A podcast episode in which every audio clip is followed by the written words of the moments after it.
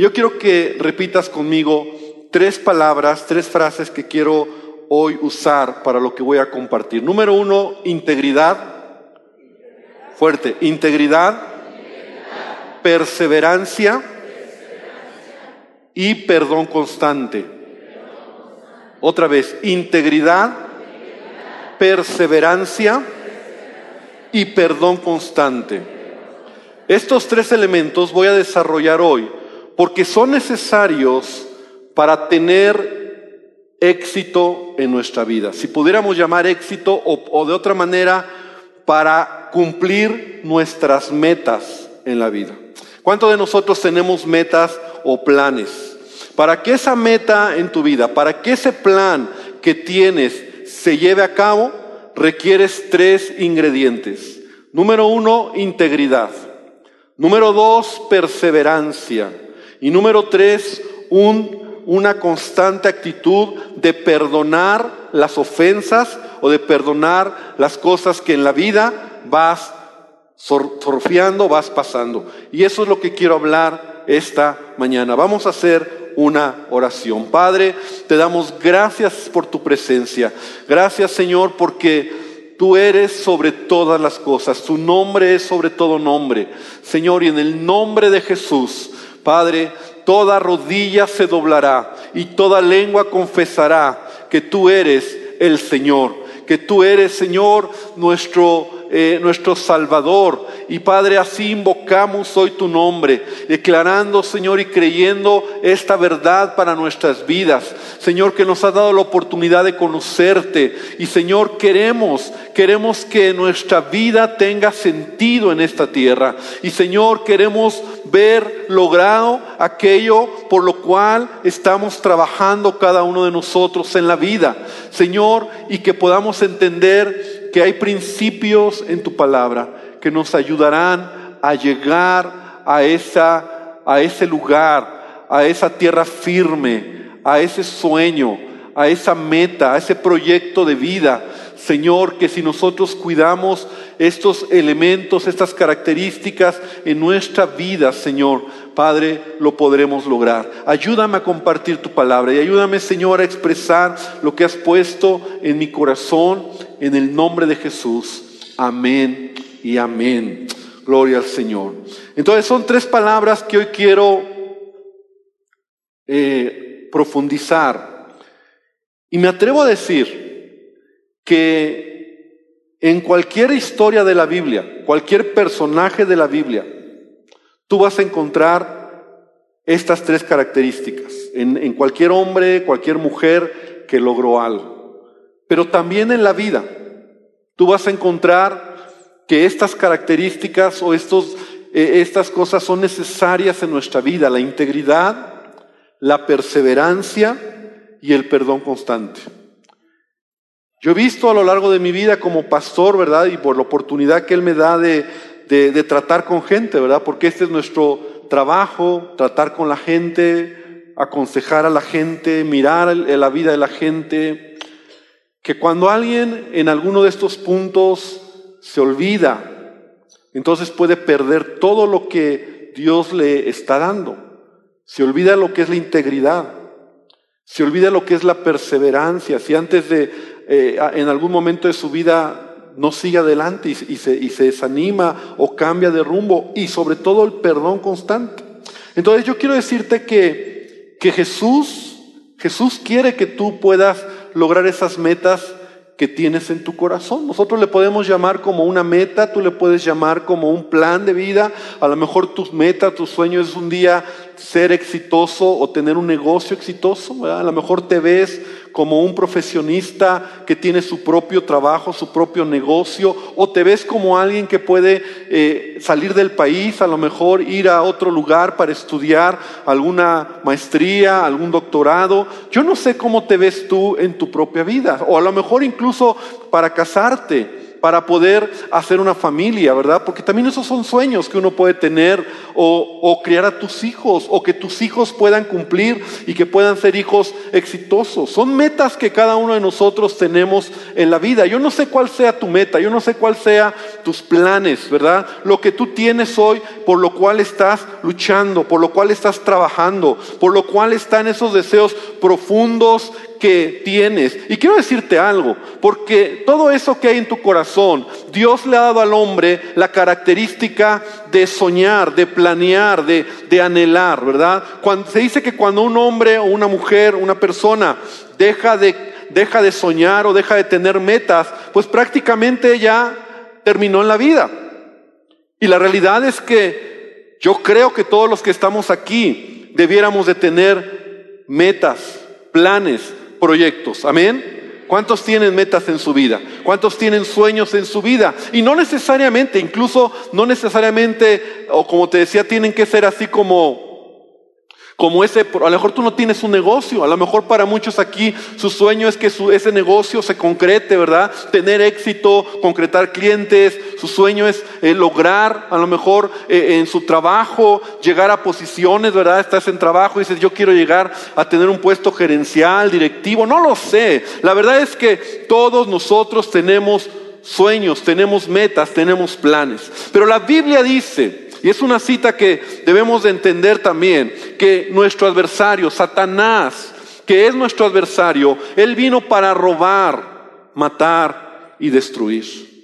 Y entonces lo opuesto al sueño, lo opuesto a la meta, es cuando Satanás viene para querer robar aquello que Dios ha puesto en tu vida, para destruir, para quitar aquello que había en tu vida. Y a veces es triste ver cristianos o personas que una vez tuvieron un sueño, una meta y se han desanimado y ya no siguen adelante. Y entonces yo te decía al principio que yo puedo atreverme a decir que cualquier hombre en la Biblia, en este precioso libro, cualquier personaje que tú leas, que tú estudies, vas a encontrar estas tres características en ellos.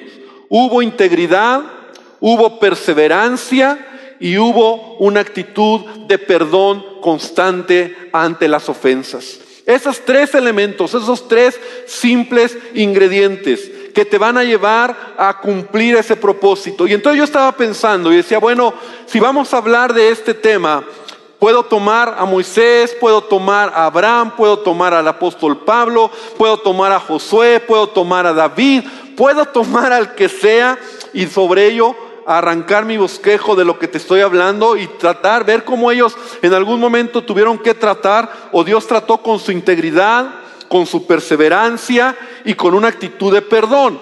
Pero qué mejor tomar a un hombre, ¿verdad?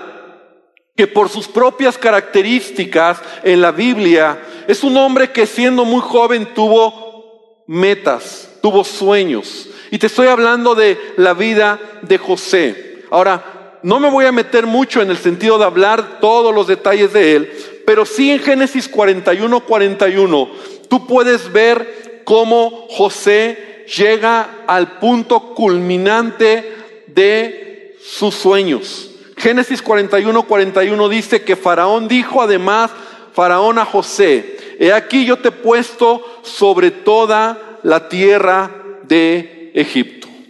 Es el punto donde José, ¿verdad?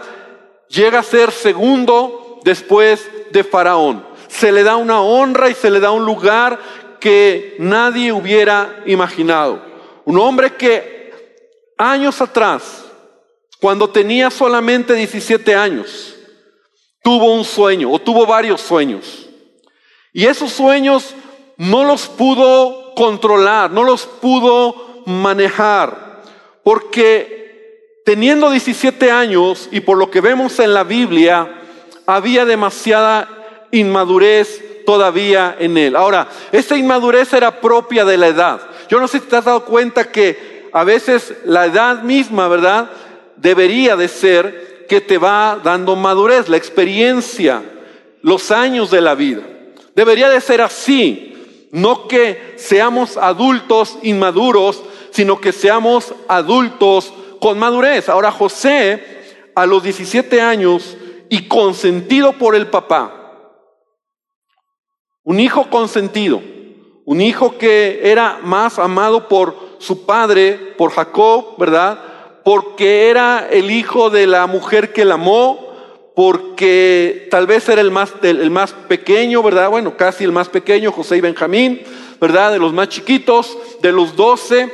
Y entonces él era, tenía características que le hacían ser consentido. Ahora, en Génesis 37.3 dice que amaba Israel a José más que a todos sus hijos, porque lo había tenido en su vejez y le hizo una túnica de diversos colores. Añade a eso que José, siendo un consentido, siempre andaba de, de chismoso, ¿verdad? Y entonces dice la Biblia que él informaba a, a su padre la mala fama de sus hermanos. Que los hermanos mayores se portaban mal y José iba de chismoso a decirle a papá lo que hacían los hermanos. Entonces los hermanos no lo querían, ¿no? Entonces José era un hombre, un joven que no tenía madurez, pero sabes lo que sí tenía era un sueño. Tenía un sueño en su corazón. Él se vio, ¿verdad?, por encima de sus hermanos, él se vio en posiciones importantes de liderazgo. Yo no sé cuáles son tus sueños. Ahora, cuando hablo de, esta clase de sueños, yo, hablo de, de cosas, de metas en tu vida que tú puedes tener. ¿Cómo te ves en la vida? Ah, ese anuncio que a veces dice, ya me vi, ¿no? ¿Cómo te ves? ¿Cómo te ves en tu negocio? ¿Cómo te ves en tu casa, con tu familia? Yo recuerdo cuando era joven, todavía no me casaba, yo soñaba con tener mi familia y mi sueño era tener una hermosa familia. Ese era un sueño, casarme. Mi sueño era tener una mujer hermosa que me gustara, que amara. ¿Cuáles son tus sueños? Ahora, no te hablo de sueños o de... No me gusta usar tanto la palabra sueños, sino metas. Porque sueños me suena a, a volarte cosas que nada que ver, ¿no? O sea, mi sueño es ser como, como Bill Gates, ¿no? O sea, o ser el hombre más rico del mundo, ¿no? O sea, no, o sea, aterrizar cosas reales. ¿Cuáles son tus metas en la vida? ¿Cuáles son tus metas? Para lograr tus metas hay un proceso. Para lograr tus metas tú tienes que entender que Dios quiere trabajar en tu carácter y en tu vida. Y sabes, José, para llegar a este punto que leímos en Génesis 41 de ser el segundo después de Faraón, él pasó por diferentes etapas de su vida. No todo fue fácil para él. Por lo menos yo encuentro que él tuvo siete trabajos diferentes, siete trabajos diferentes. Primero fue pastor de ovejas. Ese era su trabajo. Cuidaba las ovejas de su padre. También la hizo de mensajero, ¿verdad? Porque él llevaba el mensaje que su papá le decía, ve y llévale la comida a tus hermanos, ve a ver cómo están. Y, andaba ahí de mensajero. Después fue como el jefe de intendencia en una casa, ¿verdad? O sea, él era como el que hacía el aseo, el que limpiaba, el que... Después fue el supervisor. Pero yo creo que al principio era el que barría, que trapeaba, el que tiraba la basura, el que eh, hacía las camas. Ese era el trabajo de José.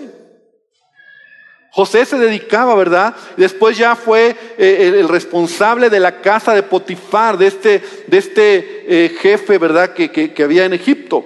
Después fue el mayordomo, o sea, primero fue el chalán, después se convirtió en el jefe, ¿verdad? Ya fue el mayordomo. También fue el encargado en la cárcel. En la cárcel dice la Biblia que cuando estuvo en la cárcel él fue el encargado de todos los presos. Lo hicieron responsable, encargado, cuidaba toda la logística, tal vez el alimento, eh, pasaba lista, a lo mejor era el que revisaba si había problemas ahí en la cárcel, era el que hablaba con los presos, no sé, él era el encargado de, de la cárcel. Y finalmente terminó siendo gobernador en Egipto, ¿verdad? O sea, el segundo después de Faraón, el director general de Egipto. Y José, hay una característica muy importante también que aquí quiero mencionar. Dice la Biblia que él, cuando sus hermanos lo querían matar, al final tomaron una decisión de venderlo. Y dice en Génesis 39, 1, dice, llevando pues José, llevado pues José a Egipto, lo vendieron con un un grupo de ismaelitas, ¿verdad? Que iba pasando por ahí, que era gente que compraba y vendía esclavos y todo lo que se les, todo lo vendían, todo lo compraban, todo negociaban, ¿verdad? Animales, cosas, joyas, todo, entre ellos personas. Y entonces él, ¿verdad? Llegó a Egipto, fue llevado a Egipto y vendido como esclavo. Y aquí me quiero detener un poco. Porque Egipto representa en la Biblia el mundo. Es interesante que José va a Egipto y su proceso de Dios en la vida de José es en Egipto. En Egipto tuvo que hablar el idioma o aprender el idioma de Egipto. Tuvo que aprender tal vez ahí las maneras de Egipto, ¿verdad? Y esto nos habla del mundo. Egipto en la Biblia representa el mundo. Egipto en la Biblia representa este sistema, dice la palabra de Dios, que tú y yo estamos en este mundo, pero no somos de este mundo. Jesús dijo en Juan 17:15, no ruego que los quites del mundo, sino que los guardes del mal. Lo primero que José tuvo que aprender es no ser como en Egipto. Y Dios tiene planes para tu vida, varón y mujer. Pero no hay nada más triste que estando en este mundo, ¿verdad? Porque vivimos en este mundo, nos hagamos al molde del mundo. Pensemos como el mundo. Tengamos una mentalidad mundana. Porque aunque este mundo es oprimente y muchas veces su manera de, llevar y de influenciar, nosotros debemos de tener claro que José, aunque estuvo en Egipto, él fue diferente. Dice la palabra vez tras vez que Dios estaba con José, que Dios estaba con él. Y sabes, Dios va a estar con alguien que le honra en este mundo. Cuando tú le honras en tu vida, Dios va a estar contigo. Amén. Pero cuando tú te conformas a este mundo, cuando tú te haces como este mundo, cuando tú te metes a, la manera de vivir de este mundo, Dios te va a dejar. Dios no te va a bendecir. No vas a ver la provisión y la ayuda de Él. Porque la oración de Jesús es, no los quites del mundo, pero guárdalos del mal. La oración de Jesús es, estás en el mundo y en el mundo vas a hacer luz. Ahí en tu trabajo, ahí en tu escuela. No hay nada más triste que ver a un creyente que lejos de ser luz, ¿verdad? no resplandezca en tu casa, en tu familia, en este mundo. Tú y yo somos llamados para hacer qué? Para hacer luz. La pregunta es, ¿realmente eres luz? En este mundo somos luz. Porque los sueños que tienes, las metas que tienes en tu vida, se pueden derrumbar, se pueden ir al caño, ¿verdad? Si tú no entiendes esto, esto que pasó José. José tuvo que ser llevado a Egipto. Y en Egipto fue probado. En Egipto fue enseñado. En Egipto fue forjado el carácter y la vida de José. Es por eso que yo creo, incluso, ¿verdad? Que cuando uno en este mundo camina, ¿verdad? Yo, le doy gracias al Señor porque hoy sirvo a Dios de tiempo completo. Pero mi formación me permitió Él en su misericordia trabajar en empresas y conocer el ambiente del mundo y tener las mismas tentaciones que ustedes tienen y conocer esa gente que, que te quiere invitar, incitar al pecado y a lo malo y lo pude vivir en carne propia. Trabajé en una empresa por casi 15 años. Pero sabes que esa fue formación para mi vida. Dios ahí me formó. Sí, yo tenía un llamado. Pero no hay nada peor que a veces tú te sales del mundo y no entiendes la manera que el mundo camina. Porque tú tienes que ser luz en este mundo. Y ahí donde estás, Dios quiere que tú seas bendición y puedas ser bendición a la gente que está alrededor tuyo. No hacerte como el mundo. No hablar como el mundo habla, no pensar como el mundo habla, pero sí decirle a la gente, hay un Dios que ha cambiado mi vida y por eso yo puedo ser diferente. Y yo lo pude vivir en mi vida. Y yo lo experimenté, tuve la oportunidad de predicar, tuve la oportunidad de hablar de, de, lo que Dios se había hecho en mi vida. Después Dios me permitió ya servirle de tiempo completo. Pero no fue desde el principio, no fue desde joven que yo dije, Señor, te quiero servir y ya quiero ser pastor y, luego, luego ya servir a Dios. No, tenía que entrar en un proceso. Y yo creo que a veces entrar en el, en el ambiente del mundo es parte de la formación del carácter en nuestra vida. Porque ahí es donde se tensa si realmente eres una persona que va a dar testimonio de Jesucristo. O ahí te vas a ir. Y a veces Dios te va a llevar a Egipto y te va a dejar ahí un rato. Ay, pastor, aquí hay mucha maldad. Sabes que a veces me ha tocado incluso oír gente que dice, no es que me salí del trabajo porque había mucha maldad, ¿no? O sea, y no puede ser luz. Dios está llamado para hacer diferencia. Y Dios está llamado para, para formarte ahí. Entonces José fue a Egipto. Y ahí Dios lo formó. Repite conmigo Egipto. Ahí Dios te quiere formar. Amén. Si tú tienes un llamado, qué padre. Pero no por eso vas a dejar de, de, de, o salirte, sino ahí donde estás, Dios te quiere formar. Entonces, lo primero que Dios quiere probar en, en ese camino son tus convicciones. Dios quiere probar realmente ¿Qué tanto le amas? ¿Qué tanto estás dispuesto a pagar el precio por esa meta, por ese proyecto que tienes en tu vida? Y lo primero que Dios quiere probar en ti es la integridad. ¿Sabes qué fue lo primero que José fue probado? En su integridad. ¿Qué es la integridad? ¿Qué es la integridad? Algunos sinónimos de esta palabra son honesto, honorable, honrado, irreprochable, recto, virtuoso. Entonces estamos yendo a un punto donde Dios quiere formar en tu vida y crear en tu vida y probar en tu vida la integridad. Fíjate que la integridad se va a probar en tu vida en la medida que vas avanzando a tu meta y a tus sueños. Mientras más alto estás subiendo, más Dios va a probar tu corazón y tu integridad. Y le pasó a José. Génesis 39, 7. Dice la palabra que la esposa de Potifar puso sus ojos en quién? En José. Es decir, tal vez José era un chico guapo, ¿verdad? Tal vez José, mira, tal vez José fue, era, era visto por la posición que tenía.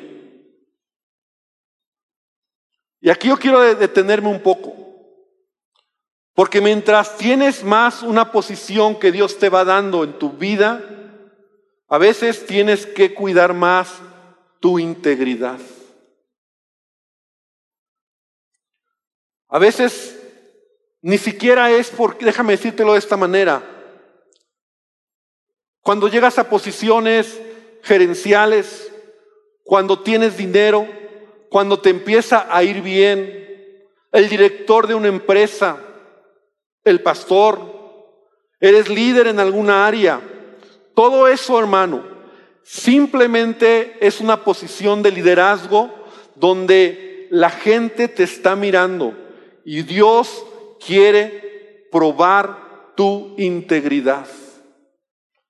Hombres y mujeres se te pueden acercar, ni siquiera por tu cara bonita, sino por la, por la posición que tienes en ese lugar. Yo he aprendido que a mayor liderazgo, a mayor posición que Dios te da, más otros te miran y te miran como si de veras tú fueras Juan Camané. Y a veces eso se llama tentación.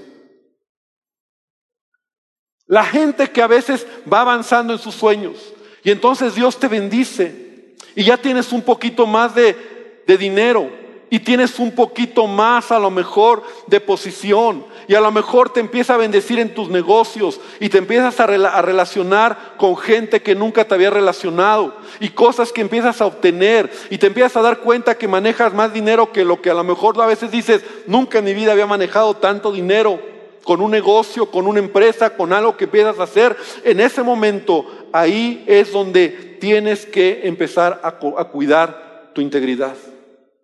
Tu integridad se va a probar cuando eres prosperado, cuando empiezas a tener todo, cuando tus necesidades son cubiertas, cuando empiezas a ver que todo está bien. Y José, mira, José cuando era un simple vendido ahí, israelita, esclavo, chalán, que hacía el aseo, ¿quién le hacía caso?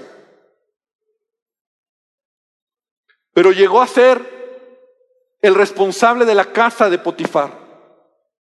Y la esposa miró, puso sus ojos en él. Tal vez era guapo, tal vez era de buena presencia. Pero entonces dice Génesis 37, 39, 7, que la mujer de su amo puso sus ojos en José y le dijo, duerme conmigo. O sea, bien lanzada esta chava, ¿no? O sea, como ahora, ¿no? Sea, ahora ya se ha roto ese, esa situación, ¿verdad? La chava, acuéstate con... Y él no quiso.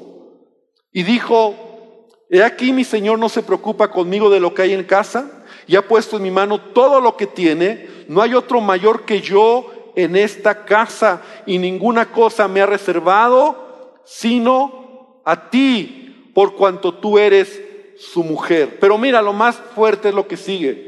¿Cómo pues haría yo este grande mal y pecaría contra Dios? ¿Sabes a qué se le llama esto? Integridad. Integridad. Porque lo que hago, lo hago por Él. Lo hago por Dios. Y sabes, es muy fácil a veces perder la integridad en el camino. Es muy fácil a veces en esas tentaciones de corrupción, tentaciones sexuales, de drogas, de vicios, de derroche, perder la integridad. Y muchos hombres, conforme van avanzando a ese sueño, ya tengo y Dios me está bendiciendo y ya me va mejor y ya tengo un poco más de dinero y ahora tengo gente a mi cargo, y ahora tengo una secretaria, y ahora tengo, empiezas a tener cosas que nunca antes imaginaste que ibas a tener. Pero sabes qué? No es el fin, es el proceso en el cual Dios está trabajando y va a probar tu integridad. Y entonces, ¿sabes qué? Va a empezar a probar tu corazón. ¿Sabes que muchas veces esta falta de integridad se manifiesta, ¿verdad? O se, se muestra en gente que Dios o que empieza a tener prosperidad, que le empieza a ir bien en la vida. Y empiezan a tener falta de carácter. Y yo he conocido mucha gente que estando aquí lo perdieron todo. ¿Por qué? Por falta de integridad. Teniendo una familia, teniendo un hogar, padre, por falta de integridad, lo perdieron todo. La integridad es, en otras palabras, santidad. Integridad es santidad.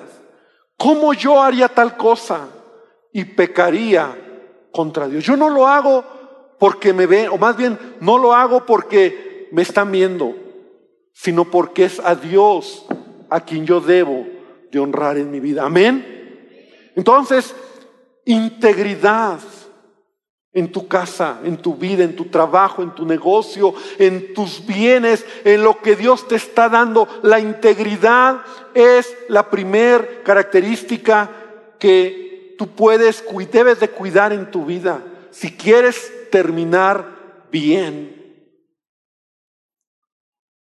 En estos días platicaba con alguien y me platicaba de, de un consiervo, de un pastor, de una persona, ¿verdad? Que por falta de integridad lo perdió todo. Porque, porque así pasa. Liderazgo te da creer que es por tu cara bonita o por tu dinero o por lo que tienes, o porque se acercan a ti, o porque te buscan. Y a veces te confundes y crees que es por ti. No, no es por ti. Es por lo que tienes. Y más sirviendo a Dios por lo que Él te ha dado en su gracia. Y la falta de integridad. Lo primero que se prueba en José es sus convicciones. Él estuvo a la raya, ¿verdad? Porque esta mujer dice que un día cuando no había nadie en casa, llegó y se le aventó, ¿no? Y le dijo, acuéstate conmigo.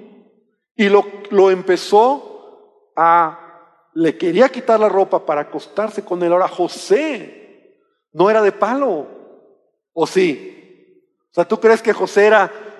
No. Y yo creo que una tentación así, ¿cómo respondería yo? ¿Cómo responderías tú? Que una mujer guapa, una mujer, porque yo creo que esta mujer no era fea, y se la avienta. Y entonces dice la palabra de Dios que a punto de caer, o al menos ya no tenía la ropa, porque dice que la mujer se quedó con la ropa, o parte de la ropa, y José salió huyendo. Lo único que va a mantener en tu vida integridad son tus convicciones.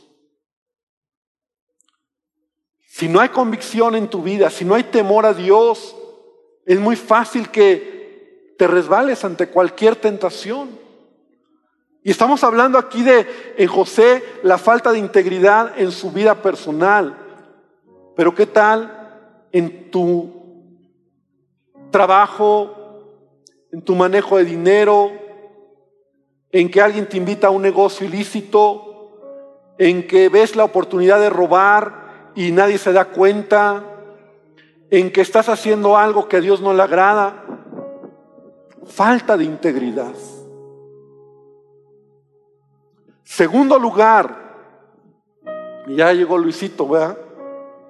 Segundo lugar es perseverancia. ¿Sabes qué? En la vida y en el mundo en el que vivimos va a haber muchas cosas que son injustas. Repite conmigo, muchas cosas son injustas. ¿Cuántos saben que así es la vida? Es injusta saber la vida. Hay muchas cosas que son injustas. Hay cosas que no se valen, no como dicen, no se valen. Hay cosas que no deberías de haber pasado. Pero la diferencia entre aquel que entiende el propósito de Dios en su vida y aquel que vive solamente el día a día está en que muchos cuando hay injusticia en su vida se retiran. Ya no quieren seguir adelante. Como dice ese dicho, ¿verdad?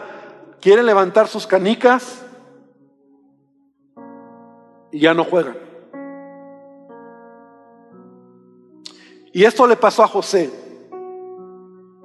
José injustamente, repite conmigo, injustamente fue a la cárcel. Porque esta mujer lo acusó injustamente. Y esta mujer dijo, José me trató de violar.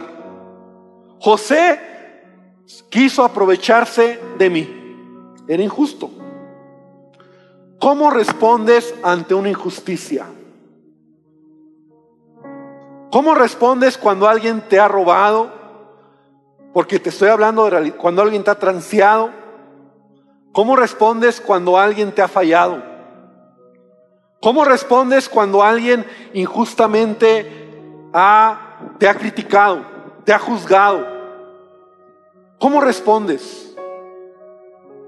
La vida es injusta. Y el punto es, ¿cómo respondes cuando esa injusticia te llega.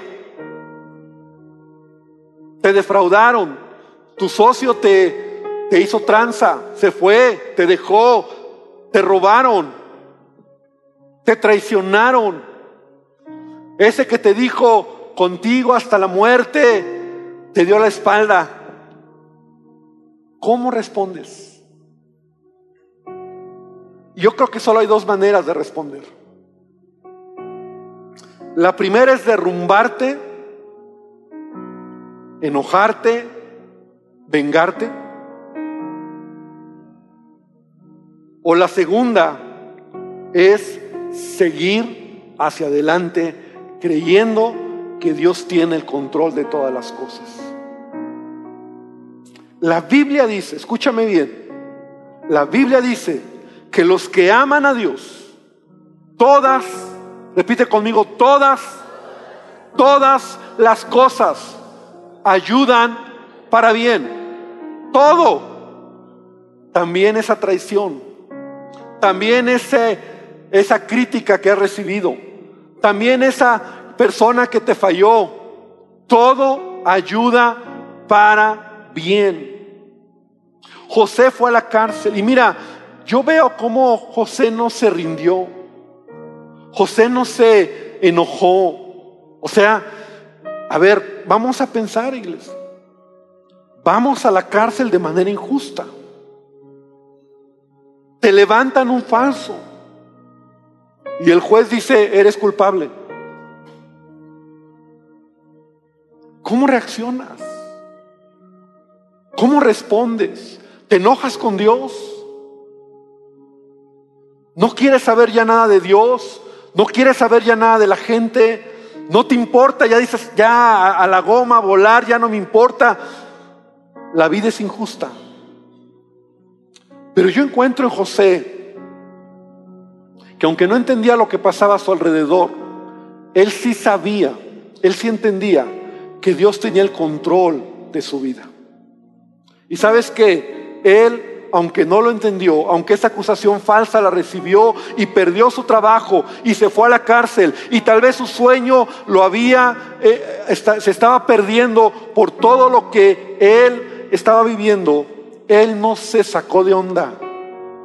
Porque la Biblia dice que llegando a la cárcel, el custodio, el responsable de los presos, miró a José y Dios estaba con José. O sea, José tenía todavía gracia, tenía gloria, tenía una actitud de decir, Señor, tú tienes el control. Estoy aquí, pero no me voy a enojar. Imagínate un José enojado y de repente el custodio le pide algo y es grosero como todos. Y es despota como todos. Y se amarga como todos. Porque en la cárcel es difícil no amargarte no enfadarte, no frustrarte. Pero José tenía una buena actitud. ¿Y sabes lo que se llama eso? Perseverar. No lo entiendo, pero voy a seguir adelante. Me cuesta trabajo, pero voy a avanzar como la palabra de Dios dice. Olvidando lo que queda atrás, me extiendo a lo que está adelante. Si te quedas con las heridas, te, te atoras. Si te quedas con el enojo, con la ira, con, con la bronca, con lo que te hicieron, no avanzas. Iglesia, perseverancia es mirar hacia adelante y creer que Dios tiene el control de nuestra vida en cualquier momento que estemos pasando. Aunque a veces la vida es injusta. Amén. José perseveró. En la primer parte, en, en la integridad, Dios probó su convicción. Porque la convicción es lo que te va a hacer caminar en integridad. Y en el segundo punto, lo que Dios probó fue su fidelidad. Perseverancia es fidelidad. Ay, ya no sigo adelante porque me trataron mal. Es que me vieron mal, es que no me quieren, es que es que eh, ya no sigo ahí porque yo pensé que el pastor y mi líder no me quiere y entonces ya no voy a ir y ahí estamos perdiendo de vista el propósito que Dios tiene para mi vida, porque aunque a veces no me gusta, aunque a veces no lo entiendo, aunque a veces sea injusto, si yo le creo a Dios, Dios me va a ayudar y me va a hacer salir en medio de cualquier circunstancia. Tú lo tienes que creer esta tarde, iglesia. ¿Y sabes qué? Dios trató con José ahí en la cárcel. Dios estaba presente porque sabes que José, aunque parecía un buen tipo, no estaba listo todavía. Y de repente llegan a la cárcel uno, dos hombres responsables, uno de que era el copero y otro era el panadero. Y dice la Biblia que tuvieron unos sueños, lo cuento muy rápido. Y entonces José interpreta los dos sueños y al uno le dice, al copero le dice, ¿qué crees amigo? Que tu sueño quiere decir que Faraón te va a matar. Mañana te van a matar. Y al copero le dice, ¿qué crees amigo? Tu sueño significa que Faraón te va a regresar a tu puesto. Pero te quiero pedir algo, le dice, te pido algo, cuando estés con Faraón, acuérdate de mí. Ayúdame para que me saquen de la cárcel. Y sabes qué, nuevamente, José es defraudado por el copero. Porque ¿sabes cuántos años pasaron para que se acordara el copero bendito de José? Dos años por lo menos. Otro, otro golpe al, corazón de José, ¿no? O sea, qué mala onda. Yo le ayudé y me volvió a traicionar. Me falló. Yo confié en él, pero Dios estaba tratando con el corazón de José. Y finalmente, hermano, tus sueños se van a derrumbar en la vida si guardas rencor y resentimiento de todas las personas que te han lastimado. Y esto va unado a lo segundo. En nuestro caminar siempre vamos a encontrar gente que intencionalmente o no nos van a lastimar. Nos van a meter el pie. Nos van a querer destruir la vida es injusta. A Jesús se lo hicieron. Pero sabes, no hay nada más triste que un cristiano que un creyente amargado por falta de perdón. Y sabes que José tuvo que trabajar. Ahora, José tenía muchas razones para amargarse. Sus hermanos lo vendieron Injustamente lo trataron, lo metieron a la cárcel, lo dejaron ahí, el amigo que confió se olvidó de él, pero sobre todo yo creo su familia, enojo, coraje. Si no hubiera sido por estos hermanos que me vendieron, no estaría aquí. Si no fuera porque me fallaron, no estaría aquí. Si no fuera porque me traicionaron mi negocio, estaría, uff, si no fuera porque me engañaron, porque murmuraron de mí, porque me criticaron, pero mira, hermano, tienes que aprender a perdonar. La gente que te hiere, la gente que te, te ofende, la gente que te critica, la gente que te, te hace daño, tienes que perdonar. Repite conmigo, perdón. Y ven conmigo a Génesis 41, 50. Porque ahí, en esta escritura, encontramos el corazón de José. Porque sabes, José finalmente llega un punto donde él es segundo después de Faraón. Y dice, y nacieron a José dos hijos antes que viniese el primer año del hambre, los cuales dio a luz a Senat, hija de Potifera, sacerdote de On, y llamó José el nombre del primogénito Manasés. ¿Sabes qué significa Manasés? Dios me hizo olvidar todo mi trabajo y la casa de mi padre. Tú sabes que el israelita, en el nombre, cuando daban el nombre a un hijo, estaban declarando una personalidad, un destino, pero también un momentos de sus circunstancias. Y en el nombre Manasés, José está diciendo, Dios me hizo olvidar. En otras palabras, perdono todo lo que está en mi pasado. Lo dejo atrás. No es un problema ya para mí. Decido perdonar. Y versículo 52, su segundo hijo, que se llamó Efraín, le llamó así porque significa o porque dijo, Dios me hizo fructificar en la tierra de mi aflicción. Perdón trae fructificación en tu vida. Falta de perdón te atora. Falta de perdón te limita. Falta de perdón te impide seguir adelante en tu propósito que Dios tiene en tu vida. Ahora bien, con esto concluyo. José pasa por todo esto y en, el nombre de sus hijos, él deja ver que está listo para entrar en una nueva etapa en su vida. ¿Sabes cuál era la nueva etapa? Ver a sus hermanos, recibirlos. Y ya no hay nada en José, porque Él los ha perdonado. Ya no hay odio, ya no hay rencor, ya no hay... Al contrario, los va a ayudar. Al contrario, Él dice, a ver, a ver, entiendan que todo esto que ha pasado, es parte del propósito de Dios en mi vida y en ustedes. Porque no, no entiendo qué otra manera hubiera sido si yo no estuviera aquí. Y entonces esta tarde, yo te, esta mañana yo te quiero decir, integridad, perseverancia y perdón constante. No las olvides. Son características, son requisitos para cumplir tus metas en la vida.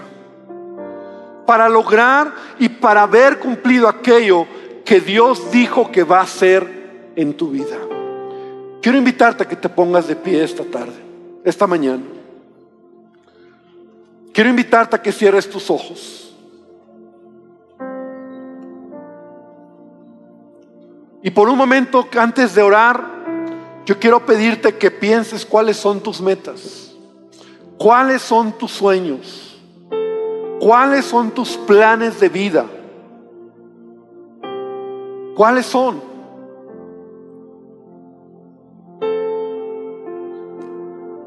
Y esta, esta mañana yo quiero invitarte a que hoy le digas al Señor, Señor, ayúdame. Integridad perseverancia y perdón constante será necesario en tu carrera para llegar al propósito que Dios ha dicho que va a cumplir en tu vida. Si en verdad Dios lo ha dicho, Él lo va a hacer. Si en verdad tú le crees a Dios hoy, yo te digo, Él lo va a hacer en ti. Pero son tres elementos que no son fáciles de vivir, son fáciles de explicar, pero a veces muy difíciles de caminar en ellos. Pero no son imposibles. No es difícil, no es imposible, porque le tenemos a Él. Y si le tenemos a Él, Él nos va a ayudar en el momento de la prueba, en el momento de la decepción, en el momento del enojo, en el momento del dolor, en el momento donde venga la tentación. Ahí es donde se va a probar tu integridad, se va a probar tu perseverancia, se va a probar tu perdón, tu, corazón y actitud de perdonar. Ahí es donde Dios va a trabajar. Y esta mañana, Señor, aquí estamos y te queremos rogar que tú nos recuerdes, que tú nos ayudes a entender, Padre, que la vida se trata de avanzar hacia adelante. Y Señor, que todos los sueños que hay en nuestro corazón, es necesario estos elementos, es necesario caminar en integridad, es necesario guardar nuestro corazón. Es necesario cuidar nuestro testimonio. Es necesario, Padre, correr y huir de la tentación. Es necesario, Padre, salir huyendo de los lugares que no te honran. Es necesario ser luz en este mundo. Integridad es santidad y necesitamos de ti para ser santos. Es necesario también, Padre, seguir adelante aun cuando no entendemos la injusticia de la vida. Aun cuando hay gente que nos difama, o hay gente que nos falló, o hay gente que nos robó, o hay gente que nos hizo daño, o hay cosas que nos han lastimado, tenemos que seguir adelante. Que sea mi decisión cada vez que pase momentos difíciles, Dios Señor, que lo deje atrás, porque lo mejor está por delante. Y es necesario también tener un corazón donde perdone, donde se me resbale todo eso que podría de otra manera guardarlo. Y que guardándolo me va a hacer daño y va a traer a mi vida amargura, ira, tristeza, enojo, coraje. Y esta tarde, esta mañana, si hay alguien que necesita entregarle a Dios aún algo, dile al Señor, Señor, yo perdono, yo perdono esa ofensa. Yo perdono esa falla, yo perdono a esa persona, yo decido seguir hacia adelante, porque yo quiero ver tu propósito cumplido en mi vida. Y Señor, queremos que tú lo hagas. Y finalmente hoy oramos para decirte, ayúdanos a cumplir nuestras metas. Dile al Señor esta mañana, Señor, aquí está mi meta, ponla delante de Dios, pon tu plan, pon tu meta, pon tu sueño, pon tu anhelo, pon tu deseo. Y dile, Señor, aquí está. Y yo te ruego esta mañana que tú nos ayudes, Padre, porque tú tienes grandes cosas para nosotros. En el nombre de Jesús. En el nombre de Jesús.